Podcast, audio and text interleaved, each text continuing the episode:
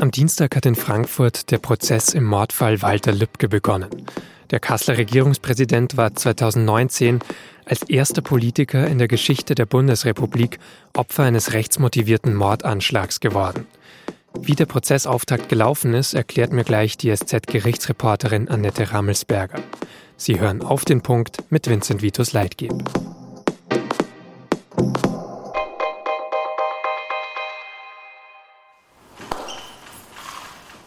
Die Familie von Walter Lübcke steht am Dienstag schon im Gerichtssaal, als der Angeklagte hereingeführt wird. Lübkes Frau und seine beiden Söhne sehen den mutmaßlichen Mörder Stefan Ernst da zum ersten Mal. Und es muss für sie schwer erträglich gewesen sein, so hat es ihr Anwalt gesagt. Trotzdem war es der Familie wichtig, sich als Nebenkläger am Prozess zu beteiligen. Sie wollten ein Signal gegen Hass und Gewalt setzen. Sie wollen zeigen, dass sie sich von Rechten nicht unterkriegen lassen. Und, so ihr Anwalt, sie wollen die Hintergründe der Tat aufklären. Wir, die Nebenklage, wollen alle Umstände zur Mordtat erfahren. Die Planung, die Durchführung, Täter und Teilnehmer, Mitwisser, Beweggründe. Stefan Ernst, so die Anklage, soll Walter Lübcke am 2. Juni 2019 auf seiner Terrasse mit einem Kopfschuss getötet haben. Und zwar aus rechtsextremistischen Motiven, wie der Oberstaatsanwalt beim Bundesgerichtshof Dieter Kilmer vor dem Prozess nochmal betont hat. Der Angeklagte zielte darauf ab, die aus seiner Sicht äh, missliebige Flüchtlingspolitik, die Haltung, die Herr Dr. Lübcke in diesem Zusammenhang vertrat, äh, abzustrafen, weil er der Auffassung war und die Haltung vertritt, dass allein eine homogene, ethnisch und kulturell homogene Gesellschaft wünschenswert sei. Aus denselben Gründen soll Stefan Ernst 2016 auch auf einen irakischen Asylbewerber eingestochen haben. Auch dafür ist er in Frankfurt angeklagt. Im Fall Lübcke gibt es außerdem noch einen zweiten mutmaßlichen Täter. Diese äh, Weltanschauung teilt auch der Angeklagte Markus H. Ihm wird zur Last gelegt, äh, dem Angeklagten Stefan E., mit dem er eng befreundet war, Hilfe geleistet zu haben.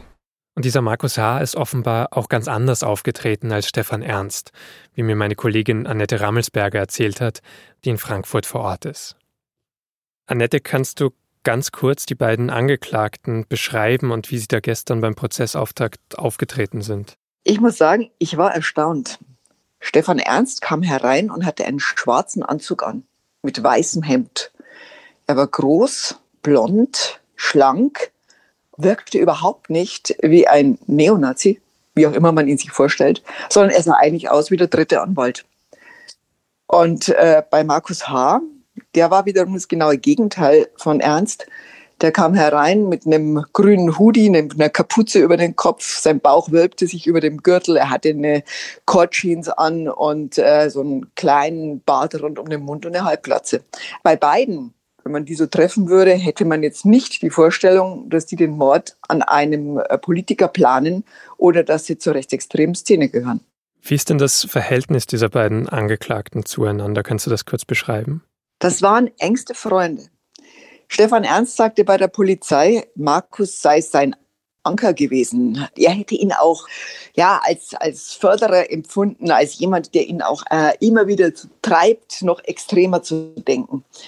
Sie waren gemeinsam auf AfD-Veranstaltungen. Sie waren gemeinsam in Chemnitz auf dem sogenannten Trauermarsch, wo der Schulterschluss zwischen Rechtsextremisten und AfD erfolgte.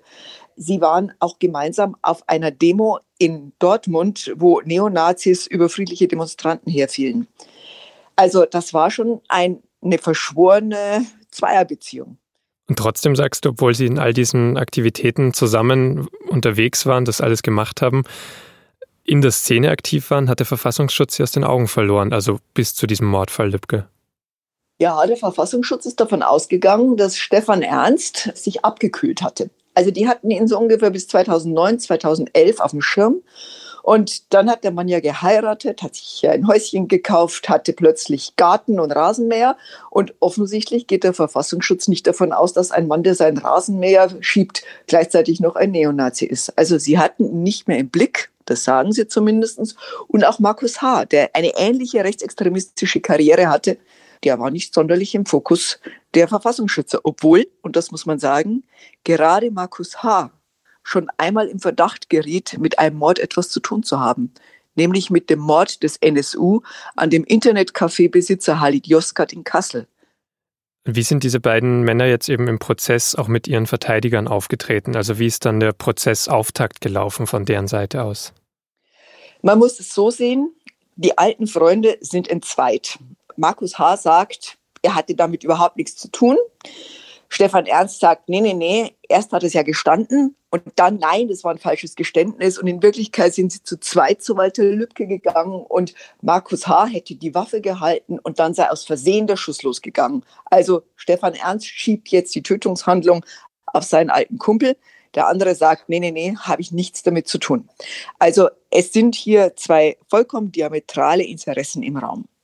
Und so ging es auch los. Also es gab sehr, sehr viele Anträge, Befangenheitsanträge, Aussetzungsanträge, Anträge, dass man die Akten viel zu spät bekommen hat, dass man noch zusätzliche Verteidiger braucht, dass der Richter befangen ist. Also alles, was man sich überhaupt nur ausdenken kann.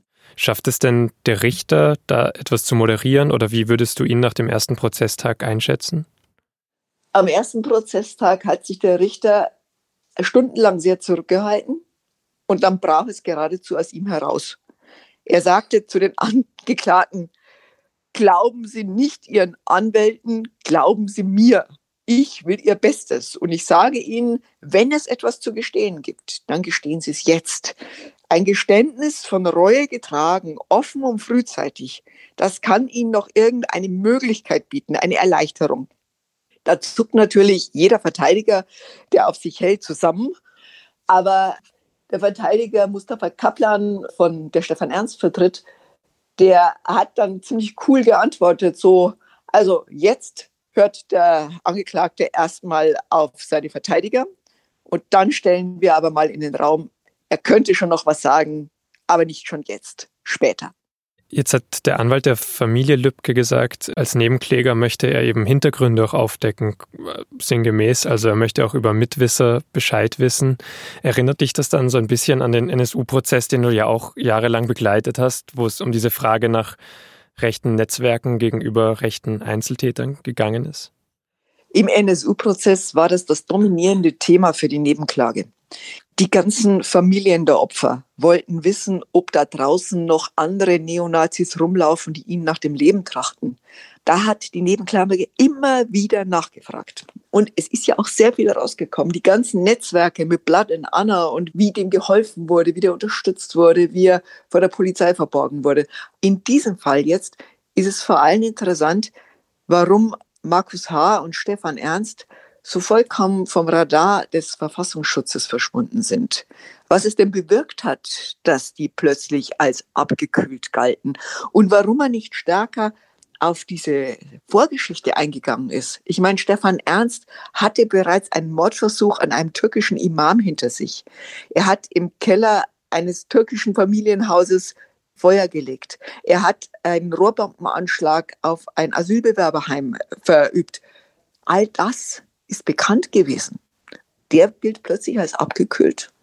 Das ist eine Frage, die natürlich auch die Familie belastet. Jetzt zum Abschluss vielleicht noch eine Frage zum Ablauf des Prozesses. Du musstest ja, um in den Saal reinzukommen, eine ganze Nacht lang im Regen anstehen und auch wach bleiben, weil es einfach zu wenig Plätze gibt. Wie kritisch siehst du das denn bei so einem wichtigen Prozess mit solchen Themen, die du auch gerade ein bisschen skizziert hast? Weißt du, Vincent, es geht nicht um Bequemlichkeit. Gar nicht. Es geht nicht um ein persönliches Wohlbefinden, aber es geht um die Möglichkeit, dass Journalisten einen solchen Prozess mit der nötigen Konzentration begleiten können. Das, finde ich, ist etwas, was sich dieses Gericht auch fragen muss, wie es so etwas bewerkstelligt. Und es kann nicht sein, dass es einfach sagt, das ist ihr Problem. Vielen Dank auf jeden Fall, dass du dich angestellt hast und mir jetzt diese Eindrücke geschildert hast. Unbedingt, das ist meine Aufgabe. Und jetzt noch weitere Nachrichten. Die Bundesregierung hat einen zweiten Nachtragshaushalt auf den Weg gebracht, um das Konjunkturpaket zu finanzieren. Es geht diesmal um 62,5 Milliarden Euro. Der erste Nachtragshaushalt von Ende März war damit etwa zweieinhalb Mal so hoch. Insgesamt steigt die für das laufende Jahr geplante Neuverschuldung auf 218,5 Milliarden Euro. In einem Fleischereibetrieb in Gütersloh haben sich 400 Menschen mit dem Coronavirus infiziert. Das ist das Ergebnis von 500 kürzlich durchgeführten Tests. Der Schlachtbetrieb wurde deswegen gestoppt und auch andere Bereiche werden nach und nach runtergefahren. Wie lange, das wollen die Behörden nach Lage entscheiden. Weil unter den Beschäftigten des Betriebs auch zahlreiche Eltern mit schulpflichtigen Kindern sind, hat der Kreis inzwischen auch beschlossen, alle Schulen und Kitas bis zu den Sommerferien zu schließen. Die Lufthansa hat ihre Aktionäre noch einmal davor gewarnt, das Milliardenhilfspaket nicht anzunehmen. Sonst müsse die Lufthansa AG möglicherweise zeitnah ein insolvenzrechtliches Schutzschirmverfahren beantragen. Hintergrund ist das Interview eines Großaktionärs. Er sagt darin, dass in den Verhandlungen mit der Bundesregierungen nicht alle Möglichkeiten ausgeschöpft worden seien.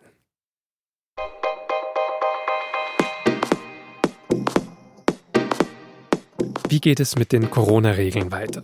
Darüber berät gerade die Kanzlerin mit den Ministerpräsidentinnen. Zum Redaktionsschluss dieser Folge um 15.30 Uhr scheint vor allem klar zu sein, dass Großveranstaltungen bis mindestens Ende Oktober verboten bleiben. Offen ist, ob die Bundesländer die Regeln zu Mindestabstand und Hygiene einheitlich fortsetzen. Alle aktuellen Meldungen dazu finden Sie auf sz.de. Und damit danke fürs Zuhören und bis zum nächsten Mal.